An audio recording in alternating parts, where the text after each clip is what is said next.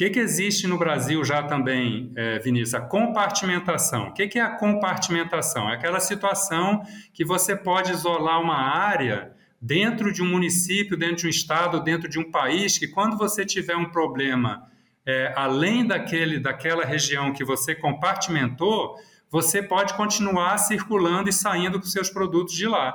E já tem granjas aqui no Brasil que estão bem evoluídas na compartimentação. No DF tem, no Mato Grosso tem. Isso é importante as pessoas saberem. Isso tudo aí é monitorado pelo mapa, ele vai lá e valida esse processo de compartimentação. Ou seja, vamos dizer que lá em Alagoas tivesse uma granja que tivesse totalmente compartimentada.